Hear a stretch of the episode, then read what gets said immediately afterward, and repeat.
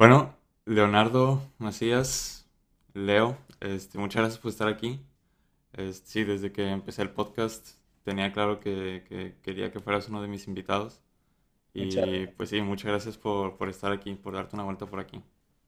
¿Cuál, cuál, cuál? Ojalá pronto sí me dé la vuelta por Nueva York, cabrón. Sí, claro. Este, de hecho, me acabo de, de cambiar a un nuevo depa. Ah, cool, Eh, cool. Me gusta mucho porque estoy en, en un piso muy alto, estoy en el 27. Am, Ya, ya aquí así- para, para tus oyentes que sepan que hay que pedirle posada a Andrés cuando vayamos. Pues sí. Aquí hay, aquí hay un sillón, está bastante cómodo. Muchas gracias por el sillón, hermano. Ya, ya no lo dejaste claro, de una vez para todos los que nos queramos apuntar. Sí, todos los que se apunten, ahí está el sillón. Y unos colchitos también. Muchas gracias, hermano. Eh, sí, pues muchas gracias por estar aquí. Este, bueno, antes que nada quiero mencionar tu cuenta de Instagram, que es Leonardo-Masi, ¿verdad? Exacto. Como Macías, pero sin la A y la S, Exacto. ¿verdad? Perfecto. Este, sí, entonces si alguien te, te quiere contactar, es por ahí a través de Instagram. Y bueno, este, vamos a empezar con, con lo que quería hablar contigo. Ah, para empezar, pues tú tienes, si no me equivoco, eres economista y también abogado y además tienes una maestría. ¿En qué fue tu maestría? Recuérdame. La maestría es en finanzas públicas. Maestría en finanzas públicas. Eh, y también, bueno, de hecho, para, como para prepararme para este podcast, este, me puse a investigar un poquito y me puse a ver unos videos este, en los que ha salido. Y me encontré un video en el 2018 en el que te autodescribías como gestor social y Exacto. agente de cambio. Exacto. ¿Sigue vigente esa descripción? Sigue vigente, pero ya más maduro, más maduro esa gestión social, eh, porque en un principio siento que yo veía, cuando estás chavo, ves como todo en blancos y negros, ¿sabes? O sea, o la gente es buena, o la gente es mala, o la gente, también nos han enseñado aquí en México, pero te vas haciendo resistente en que la gente fracasa y la gente gana. Y no, o sea, conforme vas creciendo, yo creo que vas siendo más tolerante a que la gente puede cambiar, vas siendo más tolerante a tus propios errores, porque yo también hay momentos en los que no los he aceptado y demás, pero bueno, ahorita profundizamos en todo este relajo. Entonces me sigo definiendo así, pero de una manera no mucho más, mucho más madura por los trancazos de la vida. Pues sí, eso es bueno, ¿no? Como que am, ir cambiando, o sea, ir pasando experiencias y a como vas pasando por, por el tiempo y todo eso, la manera en la que piensas, pues, sobre el mundo y sobre ti mismo va cambiando. Y Exacto. sí, ¿no? Creo que eso, eso es bueno porque si no cambia la manera en la que piensas, creo yo que, que no, que como que no se estaba avanzando como se debería, tal vez. Ah, o como que, sí, ¿no? ¿Estás de acuerdo con eso? Es que es, es bien, por ejemplo, yo les, les pongo un ejemplo aquí de un cambio, en mí que es súper tonto, ¿no? Pero que la verdad para mí tuvo una gran diferencia. Pues imagínate, cuando estábamos en la universidad, pues todos soñamos, que fue la época en la que nos conocimos Andrés y yo, y ya cada quien estaba seguro que queríamos emprender y que íbamos a hacer todo lo posible, cada uno por su lado. Si lo hacíamos juntos, si lo hacíamos por nuestro lado, pero íbamos a avanzar. Y estábamos como muy seguros de esa visión que teníamos y aparte nos apasionaban ciertas áreas muy claras a cada uno y, y distintas. Entonces, una de, de esas áreas a mí que me apasionaba, pues era el tema de la, de la política, de hacer algo por nuestro país. Y en la primera campaña que participé, perdimos. No, pero a mí me caló hasta el alma, hermano, me caló hasta el alma, porque yo estaba acostumbrado en mi, en mi época, tanto preparatoriana como, no sé, desde secundaria o universidad, a estar gane, y gane, gane, y gane. Y la primera vez que pierdes, no, pues no te la crees. Y aparte de todos los amigos de nosotros ganando diputaciones, hasta el Senado ganaron uno, ¿sabes? Y uno se siente presionado de que dices, no, manches, yo ni siquiera una regiduría pude concretar. Y te vas dando cuenta de los fallos, pero en ese principio, pues obviamente me daba mucha pena al punto que ni hablaba de ese tema, ¿sabes?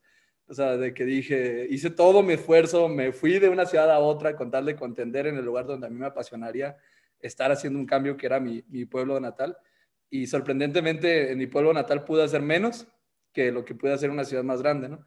Y pues eso sí te duele en, en, en el alma, en el orgullo, en que dices, bueno, me falta. Y pues efectivamente te falta, porque ya es el mundo real, ya estás en la competencia dura de las cosas. Y en la política ni se diga, o sea, en el mundo empresarial está duro, en la política todo se vale, en, en todos los países creo que prácticamente. Entonces, pues eso fue una de las experiencias que tuve, no ser muy honesto conmigo mismo, ser paciente, o sea, con los procesos, porque yo me lancé automáticamente de graduarme, ¿sabes? O sea, de que me graduó y a los dos meses ya estaba en campaña y yo quería conseguirlo, ¿sabes? O sea, yo, pero vienes con esa mentalidad que te enseñan que todo sea rápido y creo que en eso debemos de tener mucho cuidado los jóvenes porque lleva tiempo y las cosas que llevan tiempo, al menos ahorita yo lo, lo aprecio más, son las que más valen y más te dan ese, ese regalo, porque me pongo a pensar que si yo hubiera conseguido lo que quería recién graduado, creo que hubiera sido un fiasco total, porque me faltaba madurez para entender el sufrimiento de la gente, me faltaba madurez para entender de verdad qué significa ganarse la vida por completo y romperla en, otros ámbitos, y eso te ayuda muchísimo finalmente para el sueño que tienes. O sea, ahorita nada para poner un ejemplo de algo en lo que cambié recién graduado y que me dolió hasta el alma, de verdad me fui una semana con mi hermano porque me da mucha pena que, pues que no había podido. Después de eso me reincorporé, ayudé aquí a Jalisco y ayudé a los de Nuevo León y vi que podía echar la mano y dije, mi camino ahorita es empresarial después de este, de este trancazo, ¿no? Porque hay que cumplir, porque los papás también te demandan de que, a ver, a ver, hijo, si no la hiciste en tu sueño, pues también tienes que subsistir. sí, sí, sí. Este, ahora, ahora que mencionas eso de, de fallar, uh, me vino a la mente lo que dijo Sarah Blakely que ella es una, ella salió en Shark Tank alguna vez y es CEO y fundadora de una, de una empresa que vende ropa para, para mujeres. ella una vez contó una historia que decía que cuando ella era niña, su papá le decía todos los días, ¿en qué fallaste hoy? Y si Sara le decía, no, pues no, no fallé en nada, su papá le, le decía, Sara, estoy decepcionado de ti, porque ella, el papá le decía, si tú fallas, significa que estás intentando algo diferente, significa que estás intentando ah, algo en lo que no eres experto o experta, todavía, y es algo en lo que te está saliendo de tu zona de confort. Entonces el papá le decía, quiero que todos los días intentes algo nuevo y que falles y que aprendas. Entonces creo que esa misma historia se puede aplicar a, a lo que nos estás platicando, ¿no? O sea, tú recién graduado, intentaste lanzarte por, un, por, un puesto público y pues tal vez no tuviste los, los, resultados que esperabas, pero aprendiste de eso, ¿no? Muchísimo. Te, te haces resiliente, se te hace la coraza un poquito más dura y aprendes de muchas cosas. ¿eh? Ahí en la, en la política o el que sea tu sueño, yo creo que cuando te avientas, así como cuando tú te fuiste a Estados Unidos y todo, creo que en, en ese proceso de ser aventado con lo que tú quieres, eh, no, te da un montón de consejos y, y yo aprendí más en ese año de, fallos que yo creo que en toda mi época universitaria. Y no me refiero tanto en conocimientos técnicos, porque obviamente eso lo da el tiempo. O sea, sí hay que esforzarte un, determinado tiempo para hacer fregón en ciertas cosas. Pero otra cosa es la vida. yo sí digo, son dos cosas diferentes, ¿no? Una cosa es lo que te hace valioso a lo mejor como presidente municipal, o sea, que debes de tener ciertos conocimientos o como trabajador de una gran empresa y que hay que darle por ese lado, hay que aprender inglés, hay que aprender otros idiomas.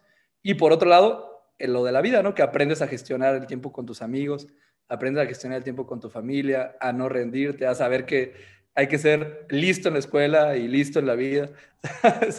Una de las personas la definen con otra palabra aquí en México, esa forma de ser. Y, y, obviamente ser listillo, pero en buena manera, ¿sabes? O sea, porque también puedes ser listillo aprovechándote de la gente. Y yo creo que en todo momento nosotros hemos lastimado a alguien.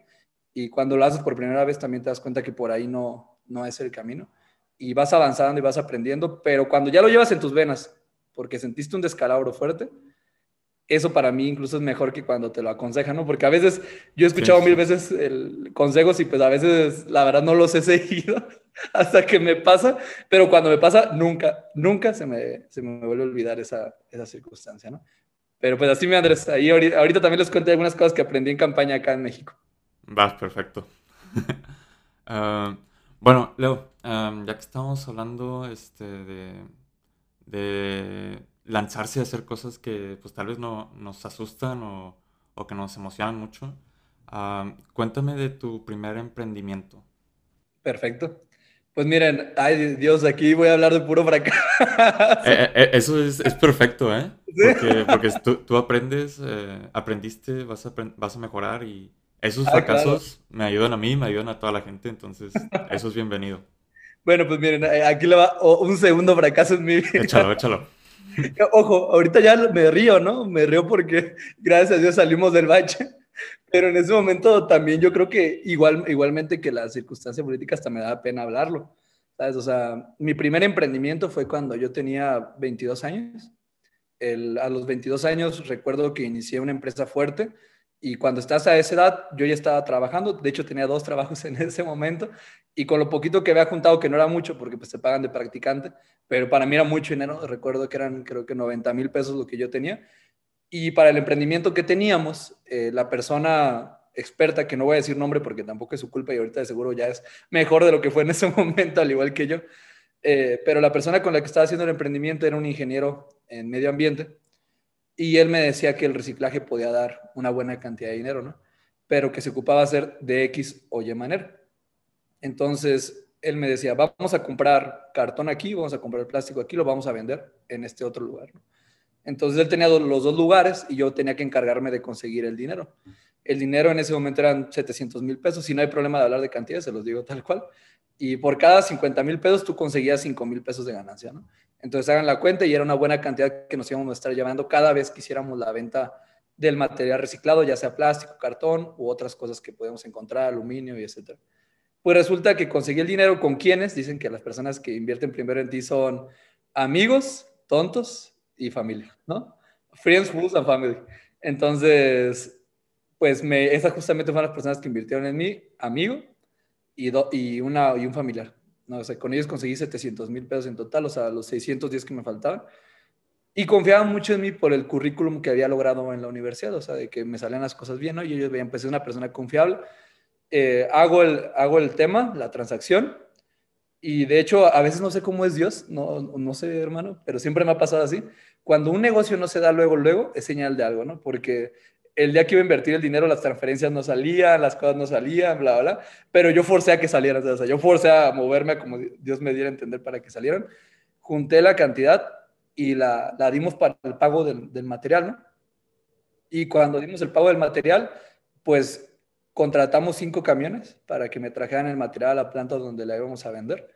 Y para mí eso ya era muy emocionante porque era la primera vez que iba a ganar más de 10 mil pesos en una semana, ¿sabes? O sea, dije voy a estar cerquita de los 50 mil, 60 mil pesos ganados en una semana. Entonces me emocioné muchísimo. Yo estaba esperando y cuando llega el material a la fábrica me dicen que el material no servía. O sea, me dijeron que el material que yo compré estaba defectuoso, que venían unas partes podridas, que estaba hecho en cachitos y no servían las bolsas que, que habían puesto ahí. Pero como la empresa a la que yo le estaba vendiendo era de un amigo mío, me dijeron, vamos a hacer todo lo posible para darte la, la mayor cantidad de dinero posible de eso, pero te aviso que mínimo, o mejor dicho, máximo, va a salir la mitad del dinero que invertiste. O sea, ya había perdido, en una semana perdí 350 mil pesos y el resto del dinero me lo iban a dar en ligeros paguitos y eso, si salía, que al final no salieron tampoco los otros 350, solo salieron como 200, creo. O sea, entonces a los 22 años yo ya estaba endeudado con 500 mil pesos. ¡Wow! Por una mala movida no hay muchas personas que, están en esa situación. ¿eh? Sí, y, te duele el alma, ¿no? Porque pues obviamente recibí la llamada de las personas luego, luego de cómo había salido. Y te digo que yo en ese momento no era muy resistente a los fracasos, entonces cometí el error que todos hacen de no contestar. ¿Sabes? O sea, sí, sí, yo, yo te soy honesto, sea, yo no contestaba. O sea, me daba pena, me daba pena decirles que no, o sea, les decía de un momento y después, en lugar de hablarles, yo les escribí un mensaje largo explicándoles toda la situación y obviamente, pues mi familia, pues mi familia, pues es mi familia, entonces tuvieron que aguantar.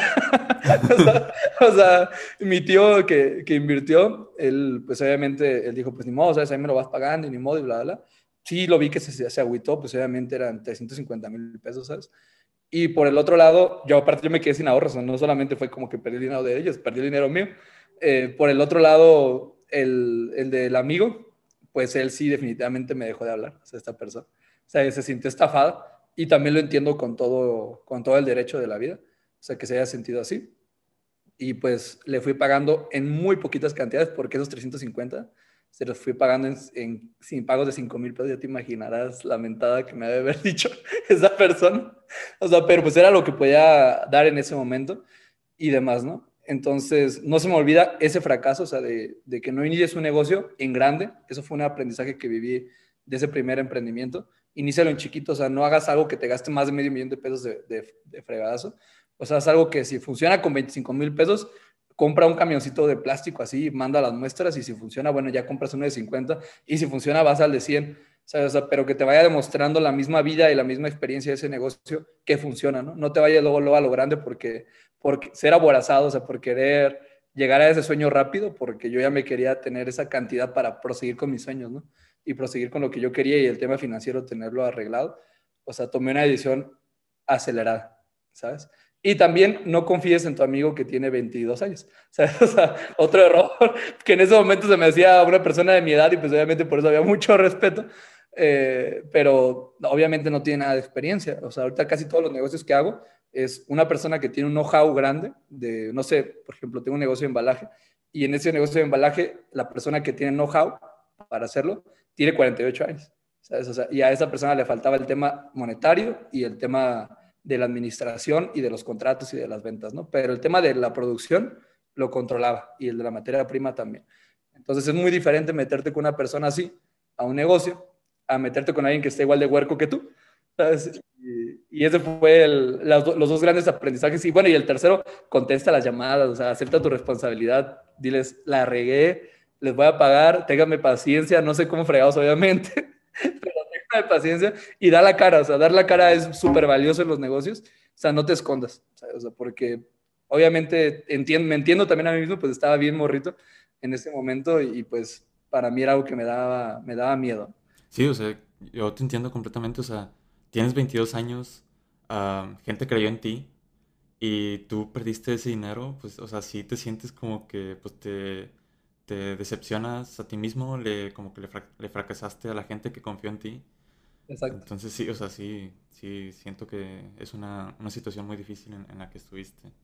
Y atrévete a fallar, como tú también decías, o sea, que no te dé miedo, porque lo primero que me sentía era como si estuvieras muletas en mi yo emprendedor de adentro, de que ya no quería hacer nada, ¿sabes? De que dije, no, no, no, no, creo que el mundo de los negocios no, no es para mí, porque sí te da miedo volver a fallar. Si de por sí ya traes una deuda encima, imagínate tener que volver a tener otra, otro fallo, eh, definitivamente, pues, pues duele. ¿Sabes? O sea, pero bueno, también al poco, a los pocos meses me di cuenta que los negocios sí me apasionan, o sea, sí es un mundo en el que estoy dispuesto a seguir perdiendo, a seguir fracasando, ya no de la misma manera.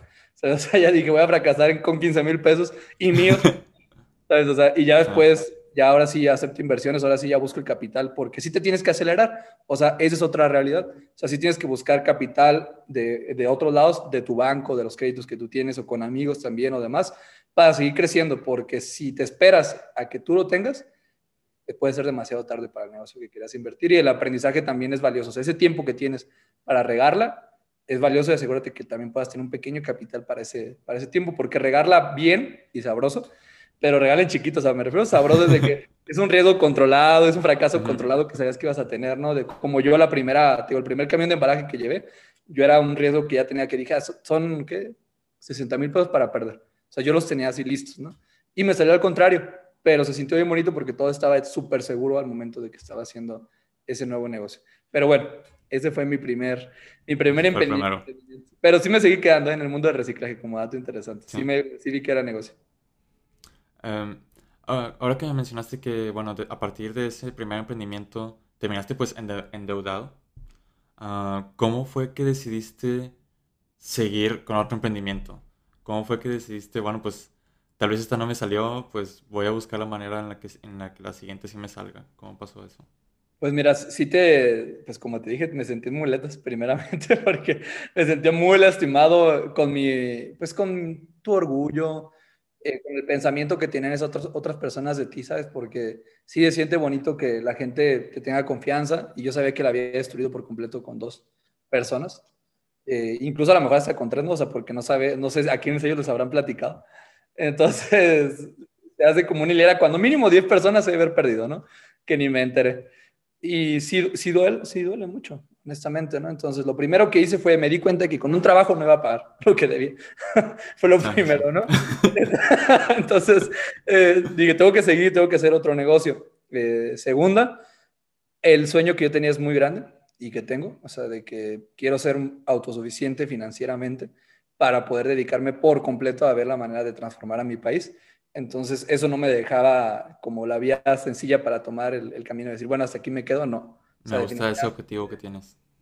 ah, claro, claro, claro, porque póngase un objetivo bien grande, ese también es otro consejo para los emprendedores, porque ese objetivo te hace seguir avanzando, ¿no? O sea, te hace que no te rindas. A lo mejor ese era como, mi objetivo era como mi novia, porque era, yo quería llegar tanto a ese objetivo que, pues que no, no me prohibía quedarme de manos cruzadas.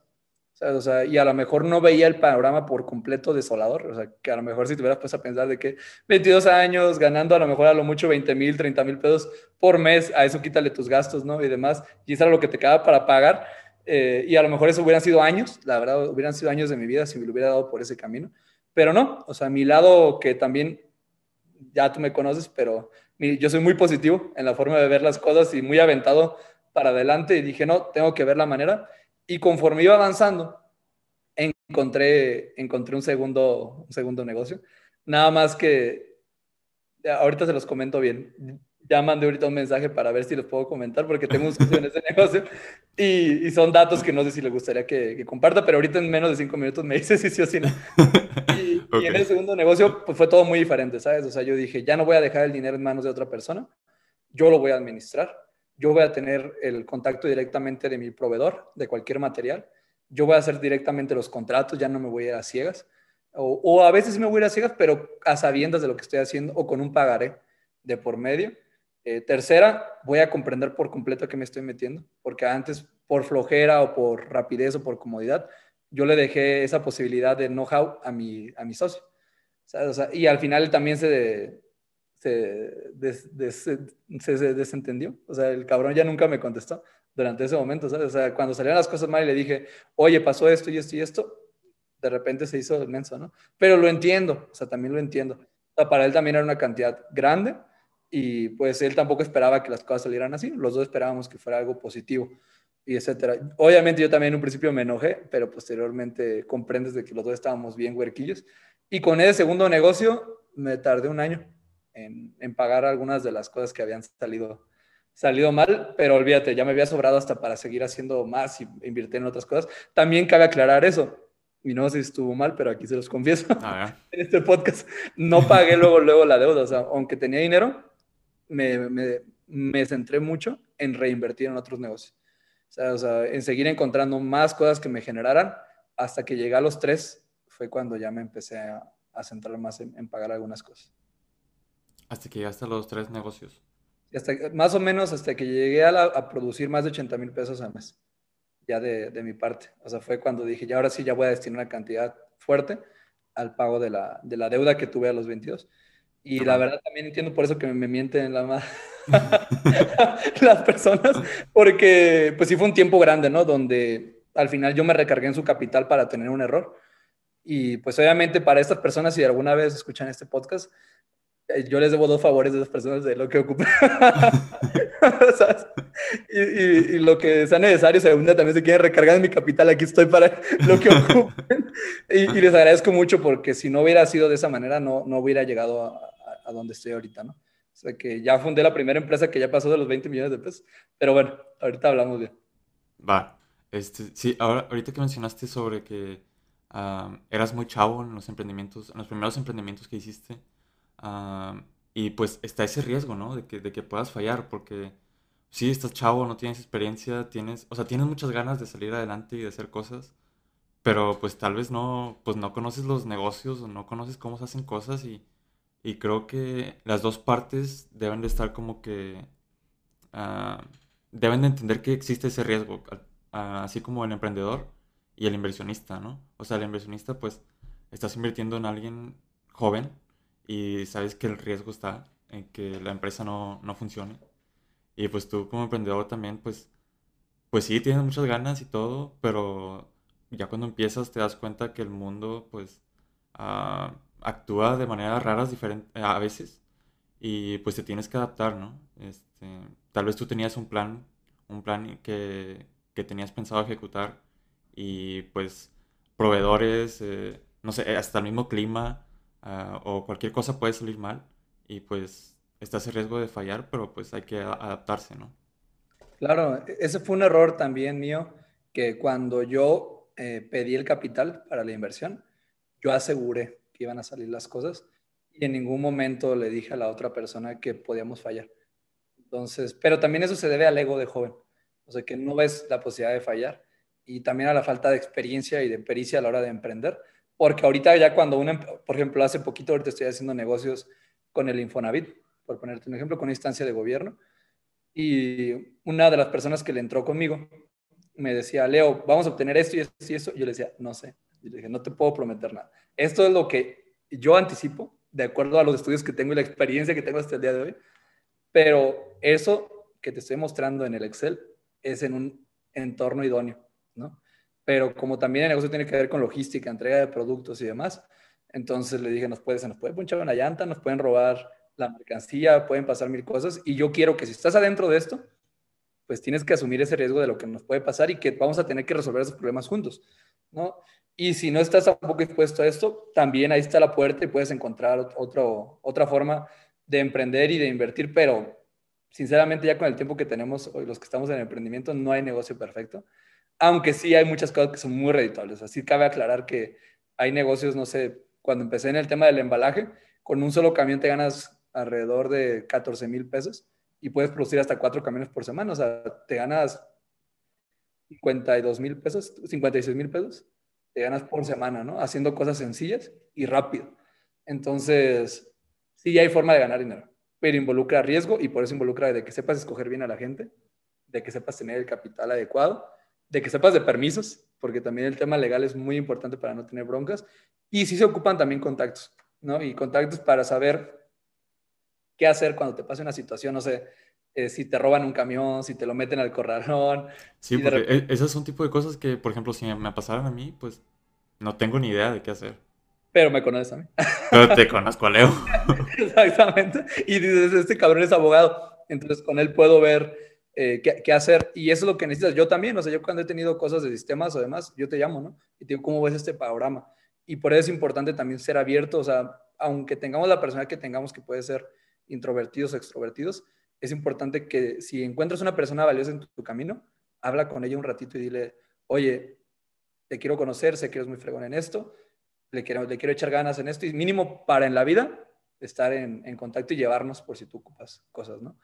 Entonces, es, es, importante para que hagan, aquí la gente que nos escucha haga su mochilita y vaya metiendo ahí a, a personas valiosas en todos los sentidos, también en que te echen porras, en que crean en ti, y demás, hay, hay valioso de todo. Por ejemplo, yo aquí en Andrés he encontrado un amigo para platicarle sueños, un amigo para apoyarnos en las cosas así, de que échale ganas, tú puedes, de que... y, pero también profesional, ¿sabes? Y, es bonito todo lo que encuentras en una persona si te das esa posibilidad de, de conocer y de estar abierto a las cosas, porque pues ni, nada que ver las carreras que, que estudiamos parecía, parecía en un principio. Ya después nos damos cuenta que todo está conectado.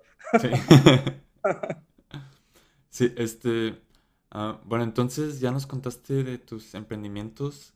¿Cuáles, ¿Cuáles son los que tienes ahora en este momento, en el 2021? posteriormente del tema de la, del reciclaje, me volví a meter al tema del reciclaje. O sea, eso cabe aclarar.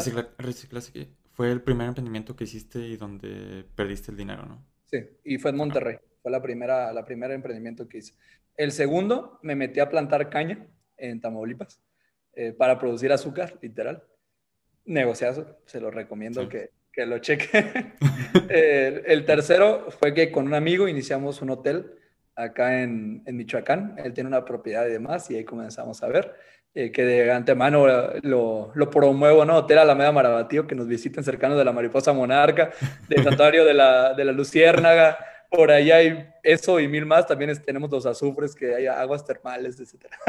hay que, hay que visitar. Ah, claro, invitado, así como tú estás en el piso alto de Nueva York. Ya acá tengo un lugar donde te puedes retirar de todo eso, de la vida neoyorquina y te viene. Si hace falta de vez en cuando, ¿eh? Cuando necesites, hermano, ya sabes. Y obviamente empezamos súper austeros, como les dije que era mi recomendación, y ahorita ya está muy, muy bonito. El, el cuarto fue que encontré un área en el ámbito de la logística. O sea, hago la tarima y hago piezas que, que involucran el tema del transporte de cualquier objeto, ¿no? coches, Colgate, por ejemplo, para Mercedes-Benz hacemos, para Heineken hacemos y demás. Y pues yo jamás había pensado que el tema de la tarima iba, podría ser tan fructífero, ¿no? Pero hoy en día producimos más de 5.000 tarimas por semana por ponerte un ejemplo, ¿no? Wow. sí, y está padre, pero yo nunca imaginé que iba a llegar a, a, ese sector. Estuve abierto, ¿sabes? A las ideas, a la gente que iba conociendo y a lo que estaba en las posibilidades de donde yo estaba. Eh, a raíz de que pasa eso, me di cuenta que en la zona geográfica donde yo estoy, que es Michoacán, aquí para la gente que, que nos escucha, yo tenía un corredor logístico que estaba creciendo de manera gigantada, que era Querétaro, Aguascalientes, Guanajuato, San Luis Potosí. Y pues yo estaba en un lugar donde las cosas son muy baratas. O sea, emprender en Michoacán es barato, también un poquito peligroso, pero barato. Entonces, que ahorita les cuento el tema de la inseguridad, que ya me tocó vivirlo por primera vez. Pero en ese momento dije, como economista, me encuentro en una zona donde la producción me puede salir barata y aún así le puedo dar muy buenos salarios a la gente. O sea, les puedo pagar sus 10 mil pesos para que mínimo de ahí para arriba estén bien. Y por otro lado, puedo vender un producto que me sale a un muy buen negocio venderlo aquí en el, en el centro del país. Y a raíz de ahí me centré mucho en hacer negocios enfocados al Bajío. Por eso posteriormente hice el siguiente negocio que fue con el Infonavit para proveerle de ciertos servicios justamente en esas zonas, o sea, que ellos ocupaban. Y hasta ahí voy al, al día de hoy. Fracasos he tenido más. Puse una agencia de marketing que no me funcionó. Por es un ejemplo. Eh, me metí a un tema de tratar de hacer como unas medicinas, que tampoco me salió pero de ahí salió el que ahorita uno de mis hijitos actuales, o sea, el nuevo emprendimiento son los que ya están bien hechos y siguen creciendo, o sea, son, ahorita van de, pequeño a mediano, lo que les comenté, y el nuevo, que es el nuevo bebecito, es que puse una distribuidora de medicamentos el anterior año, ¿no? Con un señor de Uber que iba conociendo. ¿Ah, en serio? Sí, sí, sí, me contó de que, oye, yo era, que yo, yo era, ¿qué? Yo era distribuidor de medicinas, pero me despidieron porque mi patrón no administró bien el negocio y la fregada y la verdad es que yo le sea esto. Y ya sabes, yo entendí que era un señor que se tenía que desahogar, pero mientras estaba desahogando conmigo, mientras iba en el Uber, no sé, yo venía de la casa de uno de mis mejores amigos a mi casa y estamos algo retiraditos. Yo le iba escuchando de que, ah, pues sí, ¿no? Pero conforme iba escuchando información, dije, este cabrón sabe, o sea, de verdad sabe, sabe de precios, sabe de distribuidores, sabe de todo. Y le dije, te cito en un café que aquí se mañana para platicar. Y me empieza a platicar más cosas y etcétera y me lo recomienda gente que yo conocía importante de, ese medio de los medicamentos y me dice, no, la verdad, él es un, muy trabajador, pero de verdad la empresa donde estaba no se administraron. Y yo fue donde yo le dije, ¿sabes qué? Yo te pongo el dinero. O sea, yo te pongo el dinero y conseguí a otro socio. Te digo, ya no me voy a ciegas. Dije, ya tengo a alguien que le sabe trabajar y busqué a alguien que fuera experto en el tema de, la, de las farmacias, alguien que ya tuviera farmacias de años. Y le pedí ayuda a un amigo que se llama Toño, ahí también ya lo, a lo mejor escucha o si no yo se lo paso aquí el podcast. y le dije, ¿tú qué le sabes al tema de, los, de, los, de las medicinas que las tengo por años, que sabes los permisos que se requieren para el almacenamiento y todo este relajo? Te invito para que hagamos sinergia. Yo soy muy bueno administrando, tú tienes años de experiencia en este sentido y tenemos una persona que le sabe el tema de la distribución. Lo juntamos los tres y comenzamos una distribuidora grande de medicamentos en el estado y me dijo, entro. Y así empezamos el último, la última jugada, que ya son cinco con ese y, y pues bueno, yo en un principio mi meta era producir 100 mil pesos al mes esa era mi meta antes de los 30 años. Que se queda chiquito, ¿no? O sea, ya después cuando voy conociendo hasta emprendedores de Estados Unidos. Y ya, ya se quedó atrás. O sea, ya después dije, no, ya no. Ahora yo quiero producir. Ahorita actualmente mi meta es producir 500 mil pesos mensuales. O sea, es mi, mi meta de, en los negocios. Y con eso seguir haciendo, ¿sabes? Y ya no es quedarme en Michoacán, ya es estar en el centro del país y antes de mis 32 años ya estar iniciando algo en Monterrey y Estados Unidos. Hacia, hacia allá vamos. A lo mejor nos topamos. Y si encuentras un negocio, Andrés, también me dices, quiero hacer algo por allá en tus tierras. Sí, este, wow, pues felicidades por todo lo que has hecho. Gracias, hermano. Este, sí, o sea, desde que te conocí dije, a Leo le va a ir bien en lo que haga. Gracias. En la política, en negocios, en economía, en lo que sea, le va a ir bien. Y pues qué bueno que te esté yendo bien, me da mucho gusto.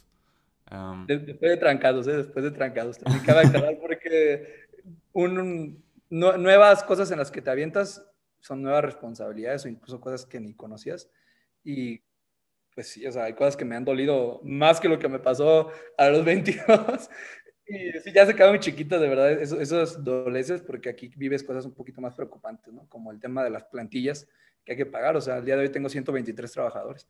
Entonces, sí es canijo. El tema de los impuestos, de que no se te haga fácil no sacar factura, porque en una semana que no saques factura ya debes 30 mil pesos o más. Y pues son cosas que te empiezan a preocupar también de que no se te haga fácil el gastar dinero. Eh, yo creo que ahora que tengo más dinero gasto menos que cuando tenía más poco. O sea, porque me requieren más inversión los temas en los que estoy, o sea, de que compro una cama por acá para el hotel, de que invierte en una llanta, que se nos, se nos robaron las baterías que se metieron en el terreno, ¿no? Y le robaron las baterías son los camiones que teníamos.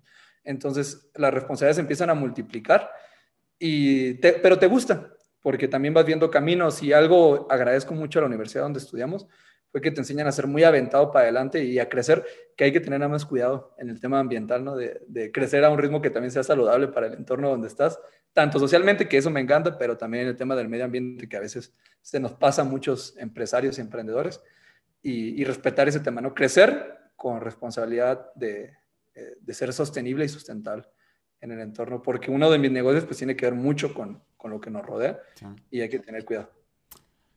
Um, ahora que me mencionaste que 123 personas están, o sea, dependen de, de tus negocios. Uh, eh, bueno, yo también, antes de estar aquí en Nueva York, en Monterrey, yo también tenía mi propia empresa. Y, pero bueno, eh, en un momento sí eran seis personas las que dependían de la empresa. Entonces, este, yo sí pasé muchos momentos en los que dije, wow, o sea, no sé cómo les voy a pagar. este, o, o, si tengo algo de dinero, pues voy a asegurarme de que les pague a todos ellos antes de pagarme a mí. O hubo muchas veces en las que ni siquiera me pague a mí. Entonces, este, ahora que tú tienes 123 personas dependiendo de tus negocios, ¿cómo, cómo le haces? O sea, se me hace, se me hace increíble. Pues miren, como todo, hemos cometido varios errores. Y primero eso los quiero decir. Muchas veces tengo gente dentro de mis negocios que han tenido más dinero en la cartera que yo. de que, oye, tengo una distribuidora de, de, de, medicamentos, tenemos un hotel, tenemos una, dos, dos fabriquitas de embalaje, ¿no? De que estamos en, la, en el tema acá del reciclaje, tenemos plantaciones de 200 hectáreas de caña acá en Tamaulipas. Y aún así, hay veces en las que, bueno, ahorita ya no, también no me quiero hacer sufrido, la verdad, pero en su momento hubo, hubo veces donde yo de verdad tenía 500 pesos en la cartera y luego todavía llegaba y me decía, patrón, déjenos para los refrescos. Y yo, chido, ¿verdad? ya se fueron los últimos 500. Sí, ya lo, lo, último que tenía, ¿no? Y pues no quiero ser mala onda porque tus empresas, y eso es algo que me queda claro como emprendedor, tus negocios no solamente son tuyos. ¿Sabes? O sea, si han triunfado es porque la gente que está ahí se ha fletado también las responsabilidades. Entonces trato mucho de repartir la, la ganancia o la riqueza que tenemos, de también dejarla dentro de, ¿no? Entonces, pues si me da cosa, yo, no sé, yo no podría nunca, y ahora ya entiendo a los, a los dueños de las empresas, yo no podría traer un Mercedes o no podría traer un Porsche, ¿sabes? O sea, en medio de los retos que yo sé que están viviendo mis empresas, ¿sabes? O sea, si todavía yo no le he puesto un baño digno a, a la fábrica, pues, ¿cómo fregados? ¿sabes? O sea, si yo todavía no les he dado cascos de primer nivel o botas de primer nivel, pues, ¿cómo fregados?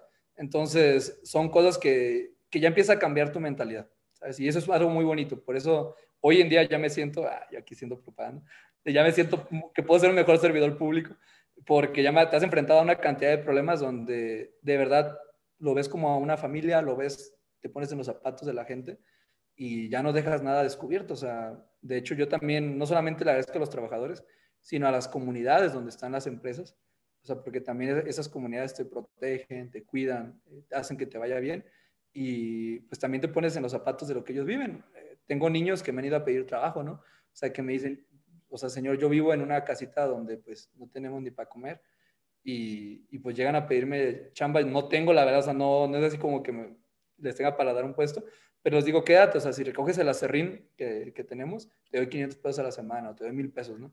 Y son niños que saliendo de la escuela o que terminando las obligaciones que tengan en su casa vienen, hacen su chamba y se los doy, ¿no? Y uno de ellos con eso compró una cama para su mamá o compró también un microondas porque no, no tenían microondas y ya le fue poniendo como, cuando compró el microondas me dio sentimiento porque pues el niño ni siquiera sabía que se ocupaba luz para un microondas, ¿sabes? Entonces no tenía luz en su casa y él creía que iba a funcionar solito y se puso muy triste el niño porque dijo, no, o sea, no funciona, ¿sabes? O sea, y la verdad no me quiero imaginar de dónde saca la comida para que quiera meter en microondas. Entonces yo le dije, yo, vamos, te pongo el cableado. O sea, un cableado para que sepan te sale a lo mucho 900 pesos, a lo mejor está más barato, para que una casa tenga luz. Y son cosas que a lo mejor a nosotros se nos hacen fáciles, pero allá afuera es difícil. Y cuando estás en el mundo empresarial, eso es algo muy bonito, que como que te salen tentáculos alrededor, te salen más brazos, porque ya puedes resolver muchos problemas, ¿sabes? O sea, ya tienes camionetas de que, oye, si se queda atascado alguien, yo ya puedo mandar un camioncito, puedo mandar algo para echarle la mano a alguien de la comunidad, de que, oye, llegaron, no sé, gente que va a hacer una recaudación de fondos o que va a dar algo a la comunidad de otro municipio que se llama Marabatío. Ah, bueno, ya tenemos un hotel donde les podemos dar hospedaje a esta gente, ¿sabes? O sea, y está muy bonito. O sea, te empieza a convertir, además de, empresario, yo creo que te empieza a, convertir como en parte de ese lugar donde, tienes tus empresas. Y pues ahorita los tenemos en cinco lugares diferentes y es bien bonito, ¿sabes? O sea, es, es, algo que me llevo de todo esto ahí, mi Andrés. Wow, sí, felicidades, muchas. O sea, sí, o sea, me pongo muy, muy feliz por lo que estás haciendo. Este, de hecho, cuando les dije a mis amigos que iba a hablar contigo hoy en el, en el podcast, este, les dije que Leo va a ser presidente en algún momento. Muchas gracias. o, sea, o, sea, o sea, por la manera en la que piensas, ¿no? O sea, sí tienes este, mucha experiencia, pues, eh, empresarial, este, y, pero además te, te preocupa la gente. O sea, y ves la manera de cómo ayudar a la gente y como que eso es lo que tienes en la mente. Y creo yo que, pues, eso es lo que necesitamos en México, ¿no? O sea, gente que, que tome decisiones a nivel eh, de municipio, de estado o del país, que ojalá que te animes. este, gente así que, que vea por los demás, ¿no? Y que vea por el, por el bien de, de la gente antes que, que, ver la manera de hacer una tranza o algún, algún tipo así. Este, entonces sí, ojalá que algún día te, te lances de presidente. Muchas gracias, hermano, pero pues es que, ¿qué te digo? O sea, el, yo creo que hay, hay gente increíble, o sea, allá afuera eh, no, no se me quitan las ganas, eso sí te digo, o sea, de que voy a llegar a ser diputado local, me voy a aventar ahí a ver cómo nos va, no, les, no les digo, voy a ser estoico, ¿no? Con lo que les voy a decir. De, de mi parte, yo voy a hacer lo que está en mis manos y ya la gente decidirá el resto de, de, a ver qué, qué pasa. Eh, en el 24, o sea, pienso hacer mi primer, mi primer intento, ya ahora sí formal, dentro del, tema político, pero antes de hablar del tema político, o sea, creo que cualquier gente que tenga que meterse allá, eh, tiene que conocer la, realidad. Y, me refiero a ponerte en los pies de, los zapatos de la gente que está a tu alrededor. O sea, ve a vivir las experiencias. O incluso métete a temas importantes de la comunidad. No sé, por ejemplo, yo me animé a ser empresario aquí en el estado. O sea, yo dije, yo voy a producir dinero en Michoacán. O sea, donde me dicen que es difícil, yo voy a sacar dinero de ahí y voy a hacer que funcione y voy a hacer que haya trabajo para la gente. Y dicho y hecho, o sea, hice negocios y me, y me salió el narco, por ponerles un ejemplo, ¿no? O sea, me cobraron el famoso piso y me, me ah, cobraron la ¿sí? ¿sí? Y, pero ahora ya entiendo, ¿sabes? Y no solamente entiendo el tema del, del, lado empresarial, sino también entiendo el tema del lado de ellos. O sea, es difícil hacer otra cosa cuando es todo lo que te han enseñado. O sea, es difícil eh, cuando no tienes una educación o un entorno propicio para producir dinero. Es difícil cuando tienes a alguien que te está aplastando el cuello para que hagas cosas que a lo mejor tú no quieres hacer. Y, y pues al final de cuentas te obligan y si no, no vas a estar aquí mañana porque ya te metiste. Entonces, no sé, cuando, cuando eres, o sea, algo que yo desarrollé mucho en, en, la universidad y demás, por meterme a tantos temas sociales, es que como que soy muy empático con, cuando veo a alguien, ¿no? O sea, de qué es la situación que tiene y demás. Eso no significa que no haya herido a nadie. O sea, también yo he, he cometido mis errores en mis noviazgos o en diferentes cosas y sigo creciendo hacia adelante. O sea, porque tampoco me la quiero dar así de, de que sea una persona mm, o sea, increíble, no, porque yo siento, bueno, me hago más fregón, entre más errores cometo, me doy cuenta de que no quiero, ¿sabes? Y me doy cuenta de que sí quiero y también cuando cometen errores conmigo también me ha tocado los trancazos, ¿no? Hacia mí. Pero, pero como que ves ya todo más completo, ¿sabes? O sea, y en ese entorno de la inseguridad me tocó vivirlo el anterior año, en noviembre, eh, que aquí se estuvieron disputando la plaza, aquí en Michoacán, eh, dos grupos que, eso sí no me gusta decir nombres. No, no. pero, pero cuando quieran saber, ahí están en las noticias y pues entiendes y comprendes y te das cuenta de que claro que sí podemos hacer algo. O sea, si la de gente no nos quedáramos con las manos cruzadas y dijéramos, esto no es normal, o sea, es normal que haya una lucha siempre, eso, sí digo, es normal que haya una lucha. La humanidad no estamos hechos para quedarnos con los brazos cruzados, o sea, todos queremos llegar más adelante, eso lo entiendo, pero sí es anormal quitarnos la vida por esa lucha. Entonces, y es lo que a mí no me gustaría que continuara, que, que siguiéramos como violando los derechos de las personas en todos los sentidos, o sea, que se lucre con el, con, no sé, con la trata de personas, con el asesinato de personas. Eso a mí se me hace inadmisible. Pero bueno, para hablar de esos temas hay que conocer por qué suceden. Y, y una vez que conozcas con muchas pincitas, o sea, tener cuidado y, y hacer también un frente, no, no vas a poder solo. ¿sabes? O sea, tienes que ver la manera. Y si quieren saber cómo resolvimos el tema de la inseguridad ahí en el municipio donde estaba, me pueden mandar mensaje, Leonardo-Masi. A mí nadie me enseñó cuando me pasó, yo dije, Dios mío, ¿qué vamos a hacer? o sea, de verdad, me levanté un día súper estresado porque me cerraron dos fábricas. O sea, eh, estos grupos cerraron, sitiaron la ciudad. O sea, no se podía hacer nada. Y aparte, como siempre, ¿no? Buen Leonardo, yo tenía mis créditos activos, mis deudas activas, o sea, estaba moviendo el dinero y si te paran ocho semanas los negocios, ocho semanas, ocho por ocho, eh, 64, 640 mil pesos me pararon, o sea, de, dinero de producción, de salarios y demás, y ojo, de tal manera la gente te cobra, o sea, te cobra su salario. Entonces eran cosas que yo dije, ok, bueno, tengo una plantilla grande, pero ¿de dónde fregados ahora voy a pagar? Porque no están trabajando, ¿sabes? O sea, las empresas que, con los que tengo convenios allá en Querétaro, pues no me van a entender, o sea, si yo les digo, hay una disputa de plaza, van a decir, ellos no entienden de eso, ¿sabes? O sea, y el mundo capitalista no entiende de eso. O sea, tienes que tú entregar porque tienes que entregar y punto, ¿no? Y si no entregas algo, se, la cadena se truena y es la culpa del que no entregó y, y pierde reputación. Entonces, son las cosas que, a las que me vi enfrentado, ¿no? En ese momento, no solamente al ámbito de la, de la inseguridad, sino también al ámbito empresarial. Y te enseñas a resolver problemas, o sea, eh, en, después de que pasó todo este tema y que logramos salir, gracias a Dios, con la frente en alto y que logramos resolver problemas fuertes del lugar, primero dije, ya soy más fuerte y por lo tanto mis negocios son más fuertes. ¿sabes? O sea, ya soy más fuerte para resolver incluso un problema de esa envergadura. Entonces, ya, ya puedo resolver otras cosas. Eh, y, y, la segunda, que la verdad duele, es que pues eres más empático con este problema en, en, México y cuando yo empecé a meter más, me di cuenta que este problema no solamente estaba en Michoacán, sino también estaba en Chihuahua, en Guerrero, en Ciudad de México, ¿sabes? Y creo que como que los adultos o la gente más vieja como que se queda callada con estas broncas y creo que no deberíamos de estar callados, o sea, creo que sí deberíamos de tomar en serio porque es algo hasta cultural, ¿eh? el tema de, del cobro de piso. No, en su momento hasta yo lo vi natural. ¿eh? yo, me, yo me estaba acostumbrando a eso y dije, no, no, o sea, no debes de hacer eso, porque luego por eso no llegan inversiones extranjeras, ¿sabes? O sea, ¿quién va a venir a poner su dinero en un lugar donde no va a tener certeza jurídica? ¿Sabes? Y eso va a causar más pobreza al final de cuentas. Y hay que cambiar la educación de, de las cosas.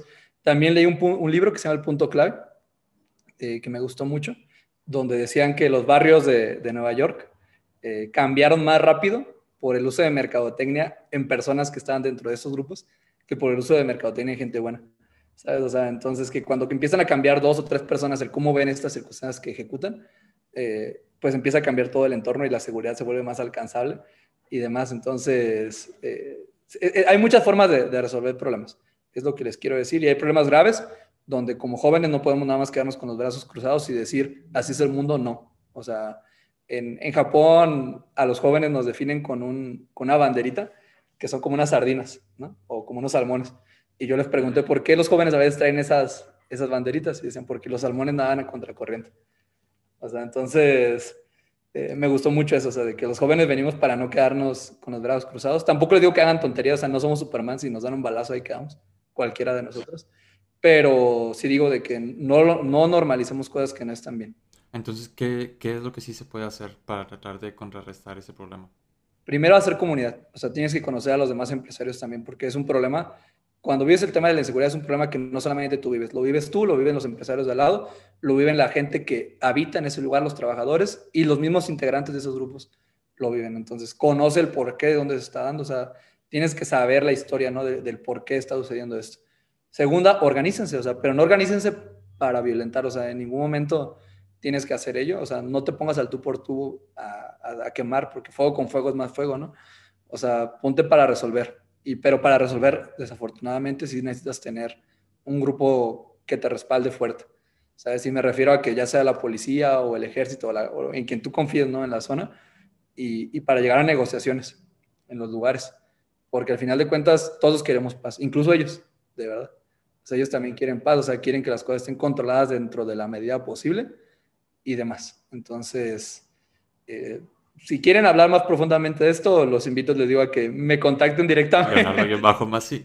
Leonardo-Masi, eh, porque son temas delicados, honestamente, pero les digo, yo al menos de mi perspectiva y en mi zona, porque no quiero decir que, ah, lo que encontré es la respuesta a todo el mundo, claro que no. Eh, pero sí, o sea, de que en mi zona ya les puedo decir más o menos una forma de resolver las cosas y creo que fue viable para ese momento histórico en el que yo estaba, en el que yo estaba viviendo y se las cosas muy bien y nos unimos más como comunidad, nos unimos más como empresarios y pues bueno, esperemos siempre poder llevar eso a tope, ¿no? Y pues tener mucho cuidado, o sea, México es un país hermoso y creo que dejarlo que se consuma ante el odio, que se consuma ante el enojo, no solamente en este eh, tema, de inseguridad, ¿no? también en, temas personales. O sea, nunca dejes que lo que está a tu alrededor se consuma con, con, sentimientos negativos, porque de verdad que te privas de vivir una vida bonita, incluso siendo muy humilde o teniendo mucho dinero. O sea, de verdad que puedes ser muy feliz dependiendo de la forma en la que tú mires el futuro. ¿sabes? De acuerdo con eso. Ahí estamos. Ese, es, en ese tema delicado ahí con pincitas, ahí, ahí, les dejo y de verdad que en lo que pueda ayudar aquí esté. Perfecto. Este, cambiando un poquito el tema, tú también tienes un podcast. Ah, claro, claro. de hecho, este, tú como que me, me inspiraste a iniciar el mío. Eh, Muchas gracias. Este, entonces, hablas sobre economía, sobre ciudadanía y sobre sucesos internacionales. Exacto. Este, sí los he escuchado, muy interesantes. ¿Por qué decidiste empezarlo? ¿Y tendrás algún consejo para mí o para alguien que está empezando algún podcast? Pues miren, ya se imaginarán que yo estudié en el TEC de Monterrey. O sea, cuando yo estaba pasando por ahí me di cuenta, si, algo me gustó mucho de esa universidad, yo aquí dándole también, ya que hago mil promociones, ¿eh? Cuando... si algo me gustó mucho de esa universidad es que todo es posible. Y creo, bueno, creo que en realidad a esa edad hay mucha gente luchando en muchos ámbitos y que te hacen ver que muchas cosas son posibles. Sea, yo conocía que Andrés conocía, estaba Juan Armando, estaba mil gente por ahí alrededor y había gente, la verdad, bien interesante, todos echándole ganas, o sea, todos luchando a su manera y tratando de hacer que los sueños fueran realidad, ¿no? O sea, gente que estaba yendo a Harvard, gente que estaba yendo a mil lugares, etcétera. Y eso me gustó mucho, o sea, que, que vi que era posible. Entonces yo administré mi realidad, o sea, mi realidad cuál era, de que yo tenía un sueño en el cual mis papás no me iban a apoyar completamente. O sea, entonces, eh, de por sí tenía que pagar también créditos de mi universidad y etcétera. Entonces dije, yo no me puedo deslindar de una responsabilidad económica. O sea, por eso surge el tema de hacer negocios. Porque dije, tengo que tener dinero para resolver mis necesidades, para cumplir algún día, porque sí, soy chico que sueña con algún día casarse y tener mi esposa y no quiero que me reclame de, pero andar en la política, ¿sabes? no tenemos dinero. porque aparte de la política yo sí pues obviamente sé que voy a ser muy dadivoso, o sea, no quiero cobrar, no quiero mil cosas, porque quiero demostrar que sí hay gente que de verdad puede estar por un servicio público puro, o sea, de, de convicción. Entonces, pero para hacer eso, o sea, no puedes ser irresponsable con tu vida, al contrario, tienes que ser todavía más responsable, porque eso significa que pues no vas a ganar por lo que va a hacer más de ocho horas, ¿no? Aparte, un trabajo público te quita 24 a 7 etcétera. También en su momento ver cómo administro el tema de la familia y etcétera, ¿no? Porque también va a ser otro reto que espero me apoye la esposa que me toque, porque Dios la bendiga, tengo pretendientes, pero hasta que se dan cuenta de que me gusta, yo creo que ya no les gusta. Entonces, porque dicen, es, difícil, o sea, es difícil cuando estás con una persona que está dispuesta a arriesgarlo todo por, por un sueño. ¿sabes? y por eso yo también quiero encontrar una persona que esté dispuesta a arriesgarlo todo por un sueño. Entonces, y apoyarnos, porque empiezas a, a conocernos, ¿no? A conocer. En fin, regresando un poquito al punto, yo dije, tengo que tener este tema de negocios, pero mientras tanto, yo no me quiero alejar de la vida que a mí me había apasionado mucho. En la universidad yo hasta cargaba costales de cemento para construirle casas a los trabajadores, no sé, que, que tenemos ahí en el TEC, haciendo un proyecto que se llama Hipotec para construirle casas de, materiales a la gente de, nuestra universidad, ¿no? Que a veces no se la podía costear. Entonces, me metí a mil proyectos, di clases en zonas rurales y demás, y me apasionaba mucho porque conocía el México de verdad. Sea, conocía muchos aristas, conocía muchas necesidades, también conocía grandes talentos y conocía gente que de verdad decía, es que de verdad si toda esta gente nos reuniéramos y nos organizáramos, olvídate, o sea, cambiamos al país. Yo dije, tengo, que encontrar una forma de mantenerme vigente en ello. ¿Y qué mejor forma que lo que leí en un libro de Barack Obama? O sea, que Barack Obama cuando era joven y cuando se encontraba ahí en Harvard y estudiando, él leía cómo se aplicaban políticas públicas en otros países y cómo esas políticas públicas resolvían problemas allá, ¿sabes? Entonces, como economista me queda muy claro que hay muchas variables distintas en los países, o sea, y también hay cosas que a lo mejor son difíciles de, cuantificar, que es la cultura y demás que también afecta a la hora de tomar decisiones como comunidad, pero que sí hay algunos ejemplos que pueden ser cercanos. Por ejemplo, la India se parece mucho a México, o sea, en, en problemas estructurales que tiene. O sea, es un país muy rico, con una desigualdad enorme, pero que va resolviendo ciertas, ciertas dinámicas sociales, ¿no? Ahorita al punto de que es un centro tecnológico y de, y de como de outsourcing, ¿no? De diferentes circunstancias. Entonces, avanzando, me gustó mucho cómo le aplicaba Barack Obama o cosas que le explicaba en sus libros. Y yo dije, pues yo también quiero hacer lo mismo, o sea, quiero investigar cómo otros países han encontrado un nivel de bienestar para sus ciudadanos, cómo otros países han sabido atender ciertas emergencias de seguridad, de salud, en temas de educación y cómo han salido adelante, ¿no? Empezando con el tema, por ejemplo, de Singapur, que hace 40 años era una de las naciones más pobres del mundo y ahorita tiene un salario promedio increíble, ¿no? De más de 100 mil pesos por persona, o sea, en promedio. Entonces son cosas muy buenas y que los números no me dejan de hablar. Un poquito antes de, de que pasara la pandemia, yo hice Singapur, el mejor sistema de salud, ¿no? y de hecho, ¿sabes? pasa la pandemia y Singapur increíble su forma de manejar el tema de la, de la pandemia. Entonces, los números no mienten muchas veces, y es que hay los números, porque luego hay países que no son transparentes con sus números como nosotros, y ahí sí, estoy en chino porque yo analizo a los países con ciertas eh, estadísticas, con ciertas historias. Obviamente también me baso en hechos de gente en la que yo le creo, o sea, que tiene credibilidad para mí. No puedo ser completamente, eh, no sé, eh, imparcial, le soy sincero, o sea, yo también estoy sesgado en algunos aspectos. Pero bueno, a sabiendas de ello, me aventé y dije, voy a hacer un programa que me continúe a hacer aprender sobre cómo resuelvo problemas de las comunidades y cómo puedo tomar decisiones micro y macro para ver la manera de tener una mejor vida a todos, ¿no? Y me empezó a apasionar porque desde me metí a analizar el tema de Venezuela, me fui a la India, a la India, me fui a Suiza, estuve hablando de Canadá, ay, fue apasionante, ¿no? Porque yo viajaba, o sea, yo viajaba en, los, en los números que veía, en los conocimientos, en las áreas geográficas que veía, hasta investigué cuánto costaban las rentas en otros países del mundo, ¿sabes? Y estaba así increíble y pues me llenaba mucho, aparte de que era un pretexto también para platicar con gente, de, ver la manera de cómo se hacía, de llegar a lo mejor a gente que nunca me hubiera escuchado, o sea, que decían, ah, Leo sabe de esto o demás, pero hasta ahí, ¿no? Entonces, pero ahora sí ya nos podíamos conocer y yo conocí expertos de otro ámbito. Por ejemplo, ahorita hay un chavo de Harvard Kennedy School, ahorita que estamos haciendo un proyecto juntos, que me dijo, yo te escuché en tu podcast, ¿sabes? O sea, pero nunca se hubiera animado a, hablarme si no hubiera hecho un podcast, ¿sabes? O sea, entonces se empiezan a abrir las oportunidades.